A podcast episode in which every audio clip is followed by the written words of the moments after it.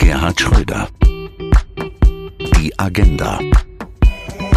Ein Podcast mit Gerhard Schröder. Im Gespräch mit Bela Ander.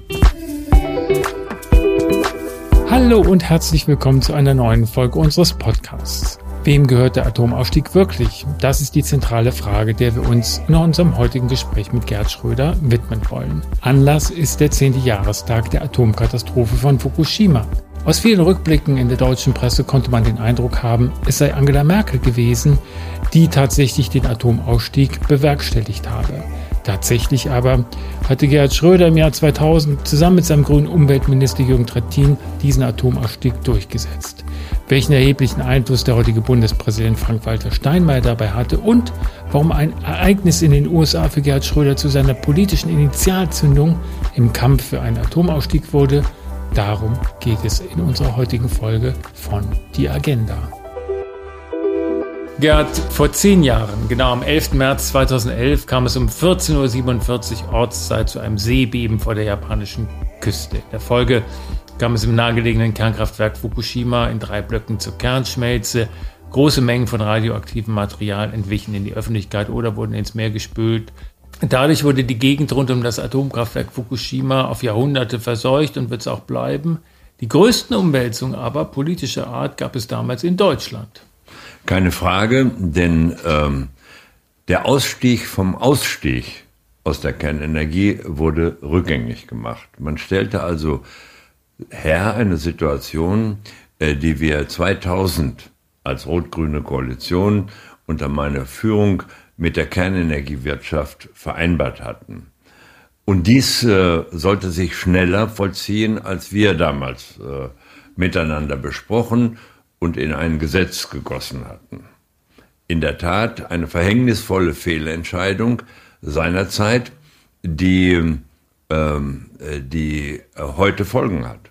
Denn der wirkliche Grund, der juristische Grund für die erheblichen Entschädigungsforderungen, die durchgesetzt worden sind, man redet von 2,3 Milliarden als äh, Vergleich, äh, die haben ja damit zu tun, äh, dass äh, die seinerzeitige schwarz-gelbe Koalition unter Frau Merkel den Ausstiegsbeschluss, den wir im Konsens mit der Kernenergiewirtschaft gefunden hatten, korrigiert hatten, die Laufzeiten erheblich verlängert hatten und natürlich als das Hals über Kopf äh, als Konsequenz von Fukushima korrigiert worden ist, äh, sah man sich den erheblichen Forderungen zu Recht äh, der Kernenergiewirtschaft ausgesetzt und das Bundesverfassungsgericht hatte gesagt, ja, die haben recht. Und der wirkliche Grund ist die verhängnisvolle Fehlentscheidung der seinerzeitigen äh, schwarz-gelben Koalition unter Frau Merkel, die Laufzeiten zu verlängern und damit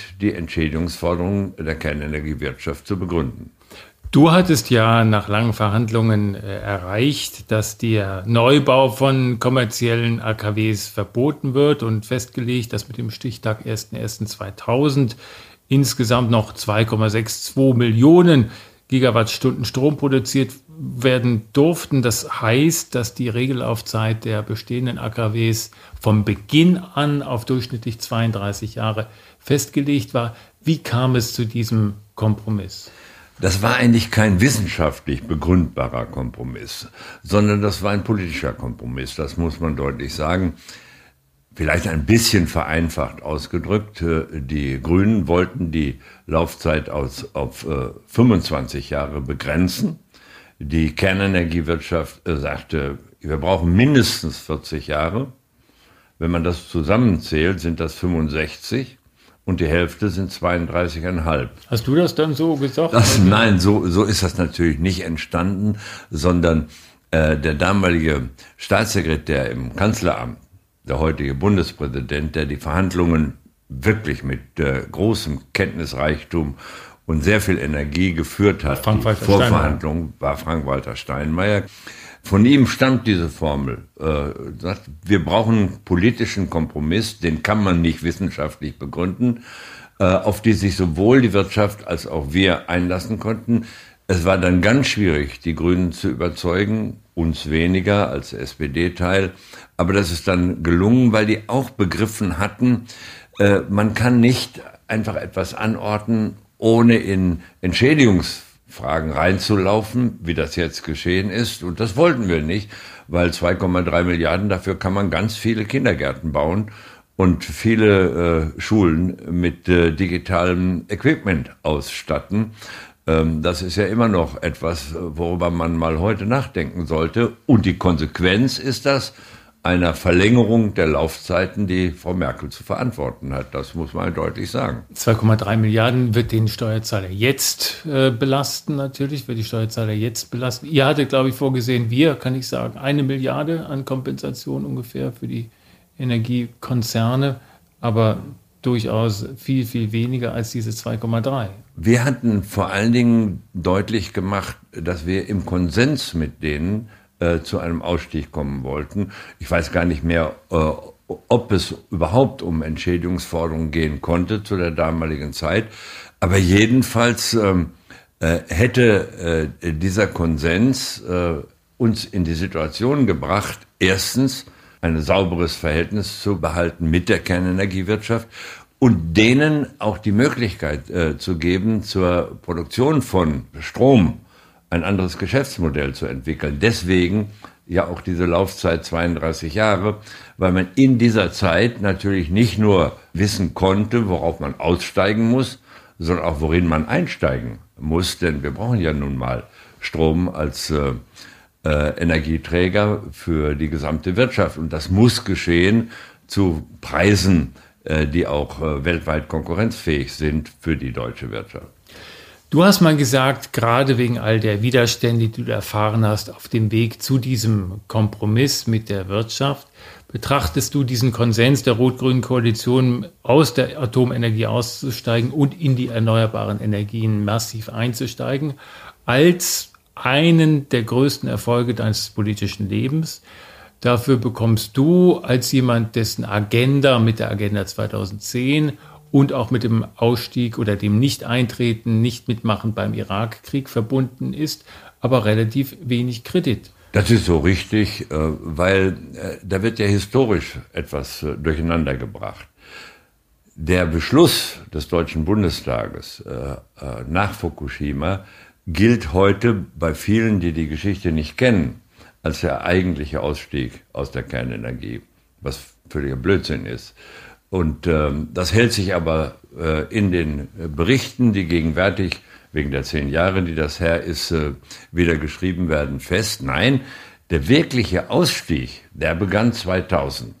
Und äh, der hat genau die Geschichte, die du äh, erwähnt hast, der begann in Diskussionen mit äh, der Kernenergiewirtschaft. Vor allen Dingen in meiner Zeit äh, hier als Ministerpräsident in Niedersachsen schon sehr viel früher. Und das war auch nicht so leicht durchzusetzen, denn man darf ja nicht vergessen, die SPD war ja eine Fortschrittspartei und industrieller Fortschritt hat äh, eine große Rolle in der Programmatik der SPD gespielt. Äh, ich hoffe, dass die Zeiten kommen mal wieder, wo das der Fall ist. Aber damals, äh, etwa im Godesbayer Programm, steht eine Eloge auf die Kernenergie als die Hoffnung, die Energieprobleme, äh, die die Industrie äh, generell hat und die Gesellschaften generell haben, ein für alle Mal lösen zu können. Und man hat dabei wenig darüber nachgedacht, wie geht man mit der Entsorgung abgebrannter Brennstäbe um. Man hat wenig über die Dinge nachgedacht, was eigentlich in Fällen eines solchen Unfalls wie Tschernobyl, Fukushima war ja nicht das erste, äh, sondern das erste war übrigens in den Vereinigten Staaten von Amerika. Das war Three Mile Island in Harrisburg, was übrigens meine eigene Position als damaliger Vorsitzender Jungsozialisten in der SPD völlig verändert hatte. Mich hatte vorher Kernenergie und die Gefahren, die damit verbunden sind, relativ wenig interessiert, sondern ich habe auch geglaubt, das ist beherrschbar. Und Three Mile Island war für mich in der Tat ganz persönlich auch eine Zäsur. Und ab da begann ich darüber nachzudenken, kann man das wirklich verantworten? Und wenn nein, was muss man eigentlich tun, um äh, äh die Nutzung, äh, die friedliche Nutzung der Kernenergie zu begrenzen? Es war die erste große Umweltkatastrophe in der Geschichte der Atomkraft, der nutzbaren Atomkraft. Spannend, dass das dich so ähm, äh, bewegt und auch verändert hat, weil man würde dir als wirtschaftsnahen Kanzler ja eher äh, eine gewisse Distanz zur Atomkraft, Anti-Atomkraftbewegung mutmaßen, wissend, dass du es natürlich nach anders gemacht hast, aber man fragt sich, woher kommt dieser Impuls? Ja, das hat zu tun mit, mit den Erfahrungen äh, in Harrisburg und äh, mit der Diskussion, die daraufhin einsetzte. Insbesondere, ich war ja 78, 79 Vorsitzender der Jungsozialisten in der SPD und uns hat das enorm äh, beeinflusst. Das begann ja in Baden-Württemberg, in Wiel diese berühmte Diskussion. Dann gab es ähm, das äh, Dorf der Atomkraftgegner äh, in Gorleben oder bei Gorleben, wo wir dann als Jusos dahin gefahren sind, um zu demonstrieren, wir sind Teil dieser Bewegung. Das hat mich damals sehr beeindruckt und hat bei mir die Erkenntnis reifen lassen, wir müssen etwas tun, um diese Form der Energieversorgung zu beenden. Die Grünen, du hast es erwähnt, sind aus dieser Anti-Atomkraftbewegung im Grunde hervorgegangen als Partei. Mitte der 70er Jahre. Die, die SPD hatte eine seltsame Art und Weise, bis dahin damit umzugehen, diese zwei Optionen Lehre. Die sah ja vor, Kernenergie genauso offen zu halten, wie auf die Kernenergie zu verzichten eben.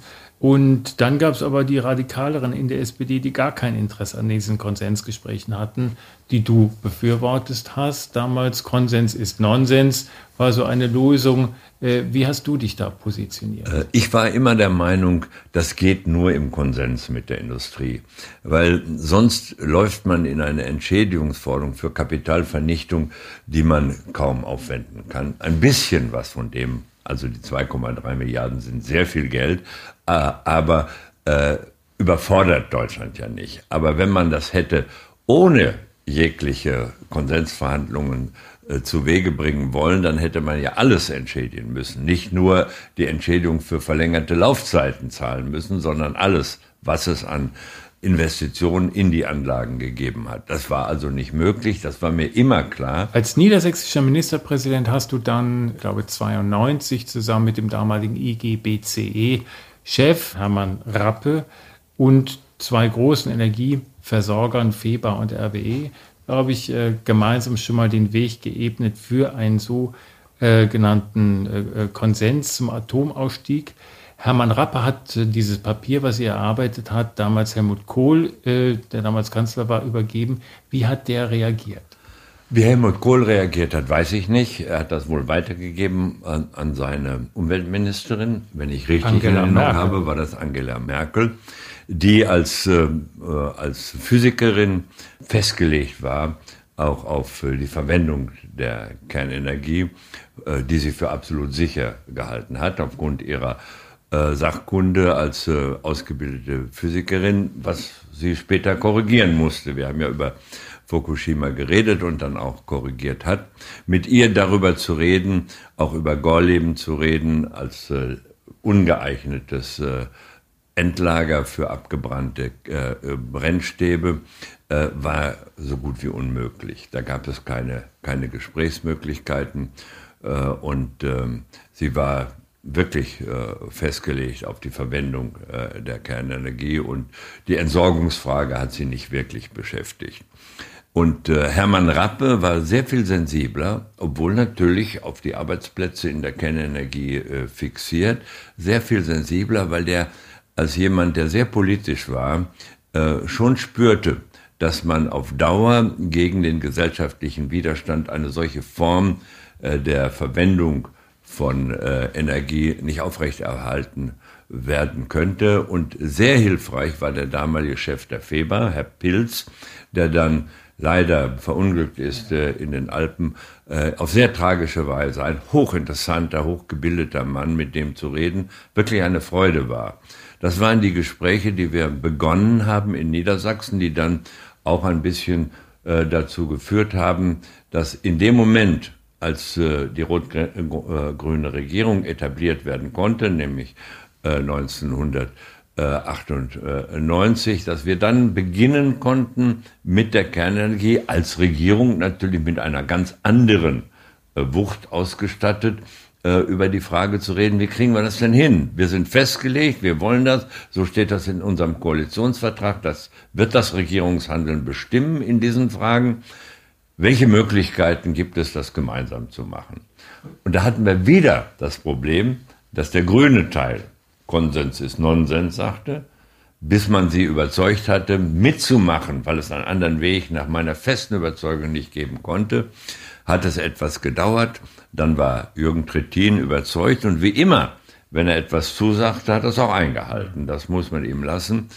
Und ähm, dann haben wir das eben hinbekommen. Viele fragen sich sicherlich auch, die uns zuhören, ähm, wie kriegt man sowas hin, wenn solche fundamentalen Interessensunterschiede da sind, die auch in den Kern gehen der jeweiligen ähm, ja, politischen Bewegung. Die Grünen kamen aus dieser Anti-Atomkraftbewegung, wollen einen Ausstieg jetzt sofort. Konsens ist Nonsens, müssen befürchten, dass ihre ganze Basis auf die Barrikaden geht, wenn sie jetzt, was immer noch ein Erfolg ist, aber für die natürlich eine Unendlichkeit von 32 Jahren sich darauf einigen.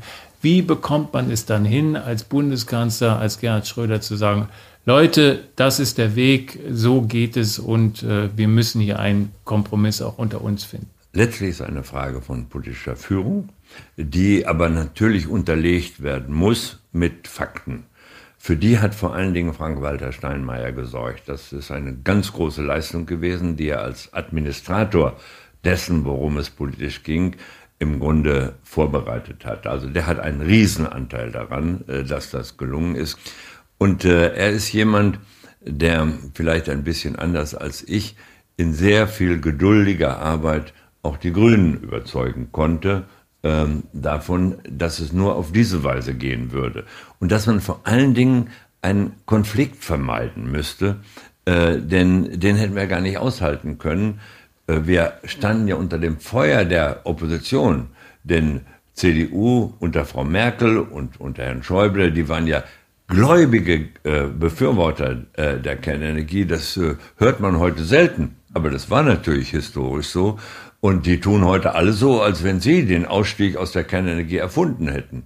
Nein, das war nicht der Fall, sondern die haben das bis aufs, wirklich bis aufs Letzte bekämpft und uns im Grunde als wirtschaftspolitische äh, Nichtsgönner dargestellt, äh, dass wir auf die Kernenergie glaubten verzichten zu können. Und noch etwas spielt dabei eine Rolle. Wenn ich heute höre, wer alle sich äh, äh, rühmt, äh, den Einstieg in die Ökologisierung der Energieversorgung geschafft zu haben, äh, dann wundere ich mich schon sehr. Denn mit unserem Ausstiegsbeschluss war verbunden die Privilegierung der Erzeugung äh, von Strom auf ökologische Weise. Das berühmteste Gesetz, was in diesem äh, Zusammenhang eine Rolle spielte, war das Energieeinspeisungsgesetz, EEG. E ja. Mit dem die zum Beispiel Strom aus Wind herstellten oder aus Solarenergie herstellten, äh, wirklich verbindliche Preise äh, garantiert wurden, um auch investieren zu können. Das war ein großer Erfolg, dieses Gesetz, dass es später, äh, weil Überförderung auch stattfand, korrigiert werden muss, steht auf einem anderen Blatt. Aber das war nicht nur bundesweit ein Erfolg, sondern äh, dieses EEG-Gesetz war ein Modell für ganz viele, äh, auch andere Staaten, die sich fragten, ja, was können wir denn tun, um aus der Kernenergie rauszukommen? Frankreich weniger, wie wir alle wissen, aber andere europäische Staaten haben schon sehr interessiert auf dieses Gesetz geguckt. Ja, 6,6 Prozent betragt der Anteil an erneuerbaren Energien damals so im Jahr 2000. Ja, und vielleicht sogar noch mehr. Also das ist ähm, schon ein Riesenerfolg. Und man muss sagen tatsächlich, dass das etwas war, was du und Jürgen Trittin, auch Joschka Fischer dann zusammen eingeleitet habt damals. Kann man so sagen. Und deswegen ist es ein bisschen merkwürdig, wenn man so liest, wer heute verantwortlich ist oder sich selber machen will für den geglückten Atomausstieg und den Umstieg auf eine nachhaltigere Energieversorgung. Ja, Nein, das waren schon die rot-grüne Koalition und ich will wirklich hinzufügen, ohne den Druck der Grünen hätte es das in so kurzer Zeit und äh, äh in dieser Entschiedenheit auch nicht gegeben. Insofern bei allem, äh, was ich daran auszusetzen habe, an den heutigen Grünen, die damalige Generation Das waren schon ordentliche Leute. Und heute? Heute weniger. Warum? Das machen wir in einem anderen Podcast. Machen wir mal einen über die Grünen gesondert. Spannend, äh, Gerd, dass bei deinen Gesprächen damals mit der Umweltministerin Angela Merkel damals rauskam, dass die Physikerin der Macht so überzeugt war von der Planbarkeit der Wissenschaft. Dann kam viele Jahre später nach der Verlängerung der Atomlaufzeiten durch die damalige CDU, äh, CSU-Regierung unter Angela Merkel, der Ausstieg aus dem Ausstieg, wir haben darüber gesprochen, der war fast sehr schnell, fast panikartig. Es gab einige, die Angela Merkels Verhalten in der Flüchtlingspolitik danach, diesem plötzlichen Öffnen der Grenzen ohne Plan, was dann danach kam, wie es weitergeht, Parallelen sahen in der Politik, so fluchtartig aus der Kernenergie auszusteigen. Siehst du darin auch eine, äh, einen besonderen Ansatz ihrer politischen Gestaltung? Nein, man kann beides nicht miteinander vergleichen. Das eine hatte ja eine moralische Dimension äh, und auch eine menschlich nachvollziehbare Dimension. Sie hatte keinen Plan, das muss man ihr vorwerfen, aber die Sache als solche, die Grenze zu öffnen, als es da sich wirklich staute und Menschenschicksale auf dem Stuhl, das war in Ordnung. Äh, unter diesem Druck stand sie in der, in der Kernenergiefrage nicht, sondern hatte sie einen anderen Druck, nämlich die Wahlen in Baden-Württemberg. Und die wollte sie für ein, ich glaube, Mappus hieß er, ja. der Ministerpräsident, äh, gewinnen in letzter Minute.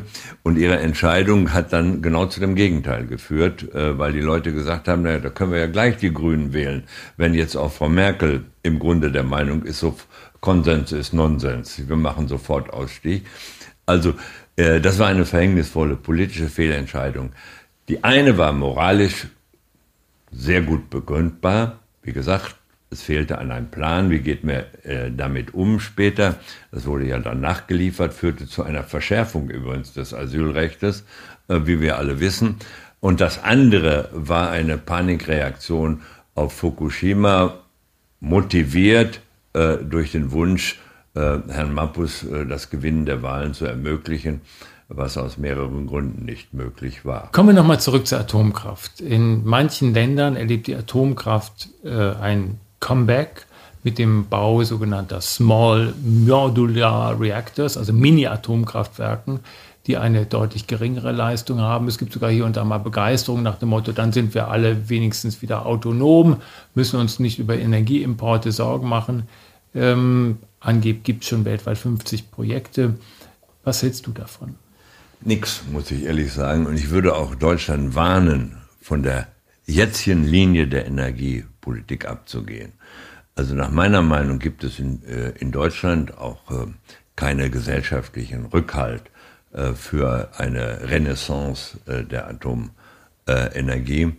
Unabhängig davon finde ich es auch inhaltlich richtig, dass man hergeht und sagt, wir müssen uns bemühen, und wer könnte das nicht besser als wir, als hochindustrialisiertes Land, eine Energieversorgung aufzubauen, die uns von fossilen Brennstoffen in einem längeren Zeitraum unabhängig macht. Das halte ich für richtig. Und das bedeutet keine Rückkehr zur Kernenergie aus den Entsorgungsgründen, aus den Gefährdungen. Wir haben über Fukushima, über Tschernobyl, über Harrisburg gesprochen, aber äh, schon eine Brückentechnologie, die wir brauchen.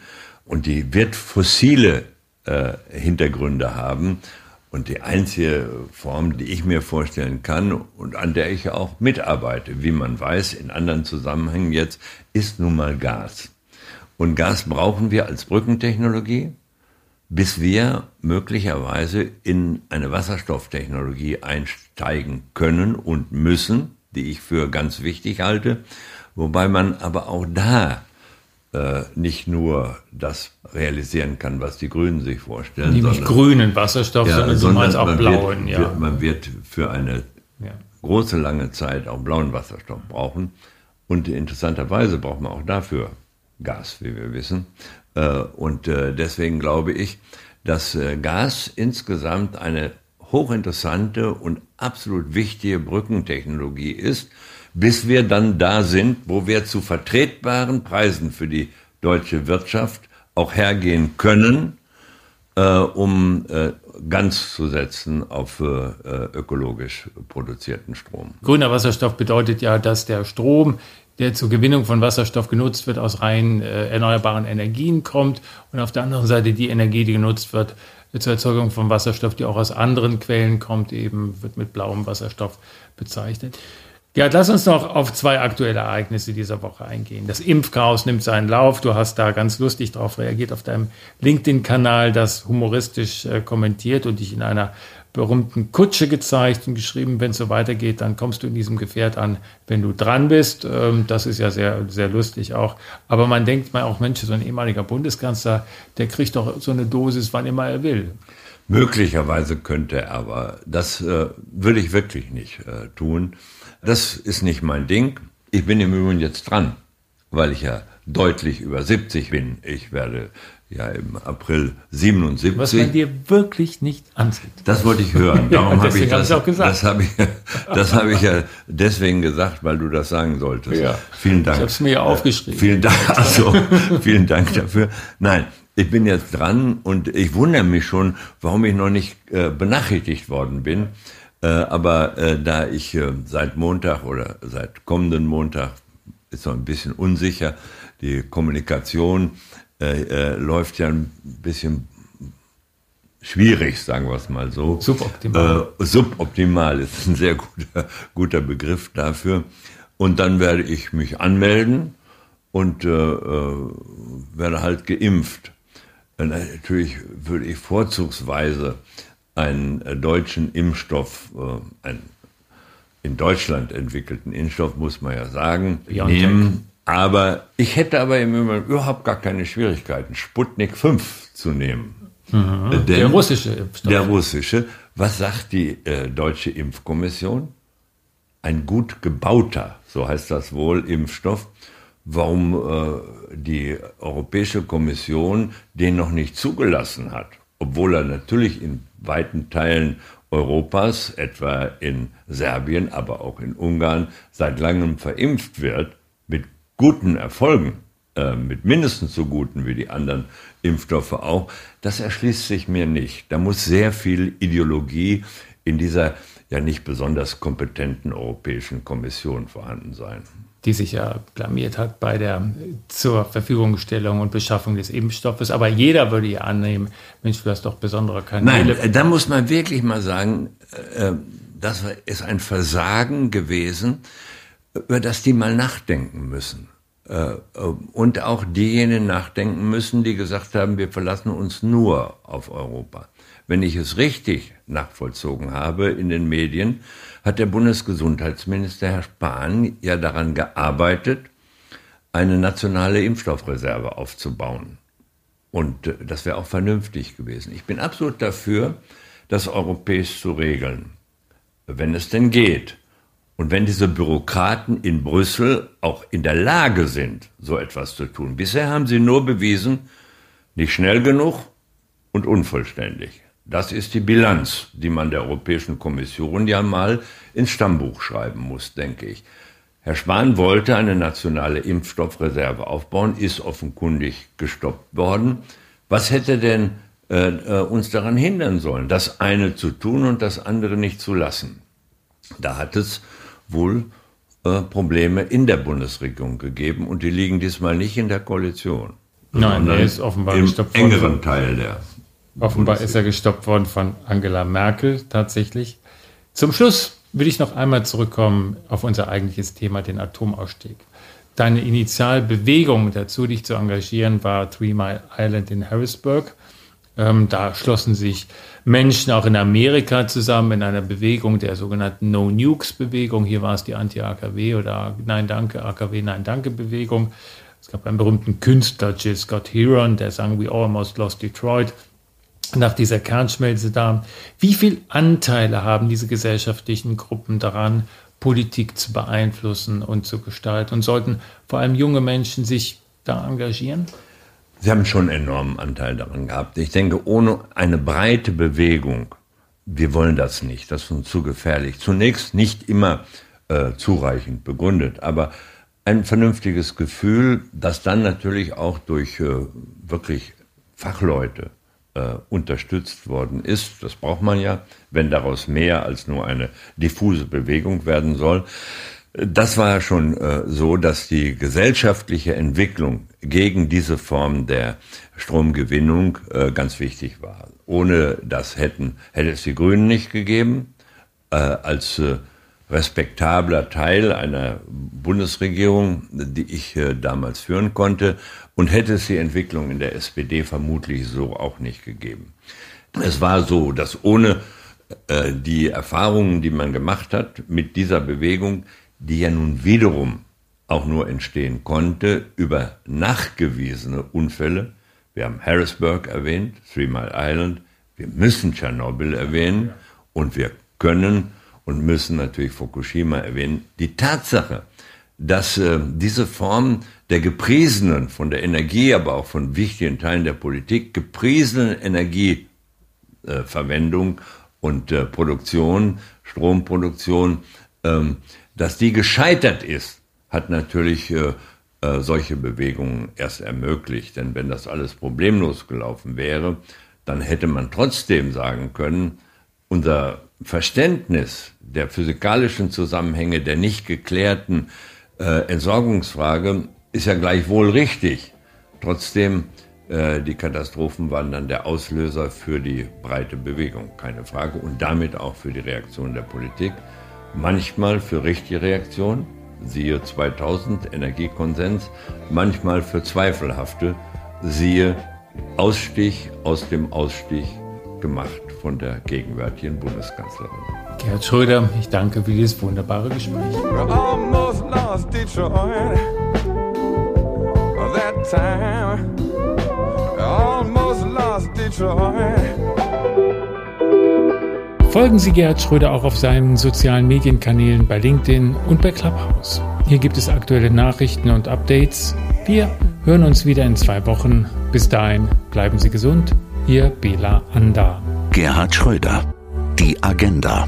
Eine Produktion von ABC Communication.